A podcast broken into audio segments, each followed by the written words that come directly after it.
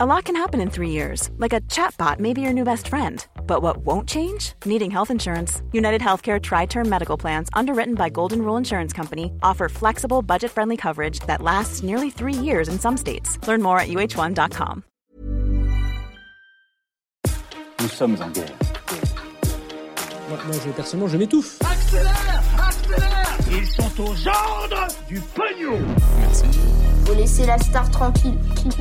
うん Salut, c'est Hugo, j'espère que vous allez bien. Gros programme, comme chaque jour, on est parti pour un nouveau résumé de l'actualité en moins de 10 minutes. Pour commencer, on va parler d'un événement très important dans la conquête spatiale, c'est l'atterrissage du robot Perseverance. C'est étonnant comme nom, c'est comme ça. Le robot Perseverance sur la planète Mars aujourd'hui. Ça s'est donc déroulé ce soir, les Américains de la NASA ont réussi à faire atterrir leur robot mobile sur Mars, et ce malgré l'immense difficulté de la situation. Faut savoir que Perseverance arrivait sur Mars à une vitesse de 21 000 km/h, du coup pendant 7 minutes, qui sont appelées d'ailleurs les 7 minutes de la terreur, et eh bien un super parachute freinait le robot pour qu'il puisse atterrir en douceur. Cette opération est très compliquée car elle se fait à l'aveugle, puisqu'en fait le temps de communication entre la Terre et Mars prend environ 11 minutes, donc l'atterrissage était déjà terminé quand les scientifiques ont reçu le premier signal. Persévérance s'est donc déposé sur le cratère G0, une zone de 45 km de diamètre où se trouvait un immense lac il y a 3,5 milliards d'années. La mission de robot sera donc d'explorer les environs et notamment de trouver des fossiles ou alors une forme de vie ancienne. Alors vous vous en doutez, l'objectif n'est pas de trouver des aliens sur Mars, mais plutôt du coup des traces d'espèces minérales et chimiques, donc des organismes qui ont existé dans l'eau à l'époque. Par ailleurs, en même temps que ce robot Perseverance, un drone hélicoptère appelé Ingenuity, je crois que ça se prononce comme ça, euh, devrait également tenter de visiter les environs de Mars, mais rien n'est sûr car l'atmosphère n'est pas du tout la même que sur Alors cet atterrissage que vous avez peut-être suivi en direct sur YouTube ou alors à la télévision était tout simplement historique puisque c'est le plus gros et le plus avancé des 5 robots déjà envoyés sur Mars par les États-Unis. Vous vous souvenez d'ailleurs peut-être du dernier robot envoyé sur Mars, c'était le robot Curiosity en 2011-2012. Et enfin, on notera pour clore ce sujet que le président de la République Emmanuel Macron s'était déplacé pour suivre l'événement au Centre national d'études spatiales à Paris, la France ayant en partie participé à la conception de l'engin. Dans l'actualité aussi aujourd'hui, on part aux Émirats arabes unis où une princesse est retenue prisonnière sur ordre de son père. En fait, dans une vidéo dévoilée par la BBC, la princesse Latifa, qui est la fille de Mohamed bin Rachid Al Maktoum, le souverain de Dubaï, explique avoir été droguée et s'être réveillée dans une villa sans possibilité d'en sortir sur ordre de son père. En fait, depuis qu'elle est toute petite, elle n'a pas le droit de voyager, d'étudier, de conduire ou même de quitter la ville de Dubaï.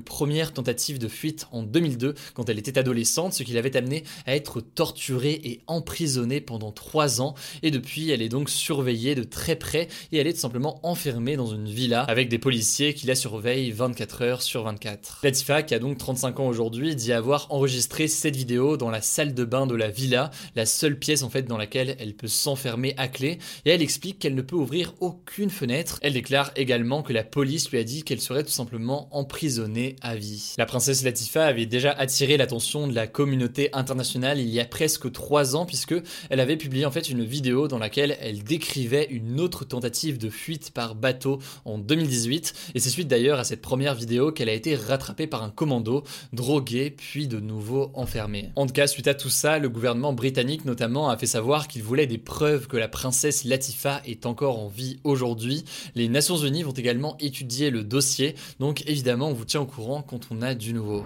On passe maintenant au sujet du jour. Vous l'avez vu, on va parler du Covid long, une forme très longue du virus qui commence à faire pas mal parler en France. En fait, le Covid long, c'est lorsqu'une personne atteinte par le Covid-19 continue à sentir les séquelles et les symptômes de la maladie plusieurs mois après avoir été contaminé. Et en France, en gros, ça concernerait 10 à 15% des personnes qui ont contracté le coronavirus. Les différents témoignages décrivent des symptômes qui partent et qui reviennent parfois pendant près d'un an. Et la mère d'un enfant de 14 ans explique par exemple sur RTL que son fils a régulièrement des maux de tête, qu'il perd l'équilibre ou encore que sa tête tourne dès qu'il fait un simple effort, comme le fait de marcher 50 mètres. Autre exemple, une femme de 27 ans, donc pareil assez jeune, raconte sur BFM BFM TV avoir des douleurs sur tout le corps, donc au niveau des muscles, de la cage thoracique, de l'abdomen ou encore de la tête, jusqu'à ne plus pouvoir travailler aujourd'hui. Enfin, pour compléter et vous donner un dernier exemple, certains affirment devoir dormir plus de 16 heures par jour à cause de leurs symptômes, ce qui, logiquement, vous l'imaginez, peut compliquer considérablement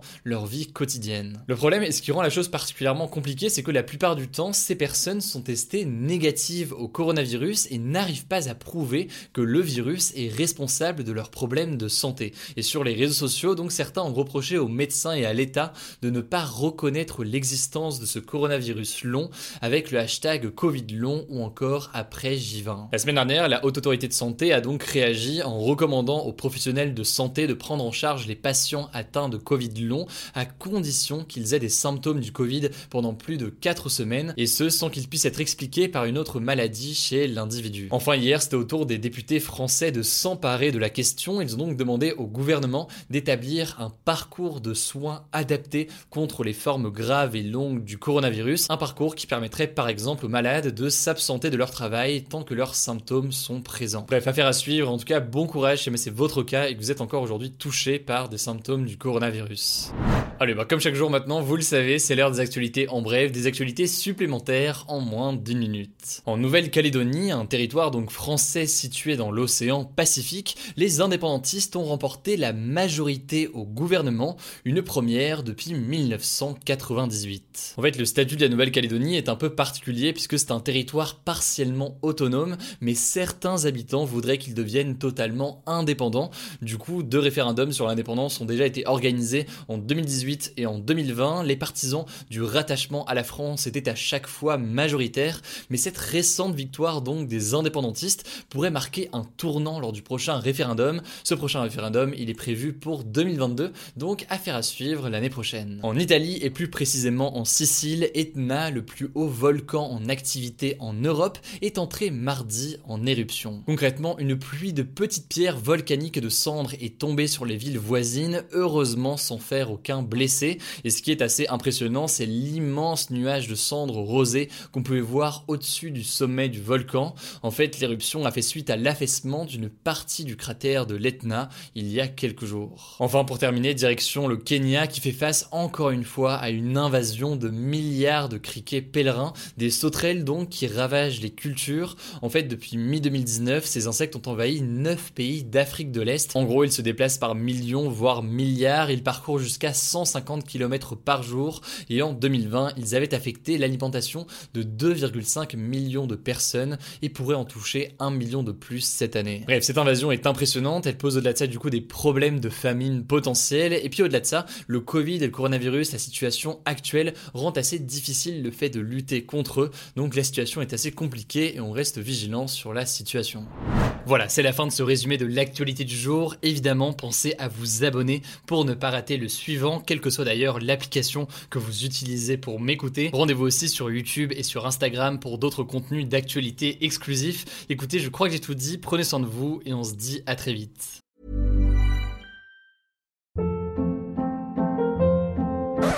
Up. What was that? Boring. No flavor. That was as bad as those leftovers you ate all week. Kiki Palmer here, and it's time to say hello to something fresh and guilt-free. Hello Fresh. Jazz up dinner with pecan-crusted chicken or garlic butter shrimp scampi. Now that's music to my mouth. Hello Fresh. Let's get this dinner party started. Discover all the delicious possibilities at hellofresh.com.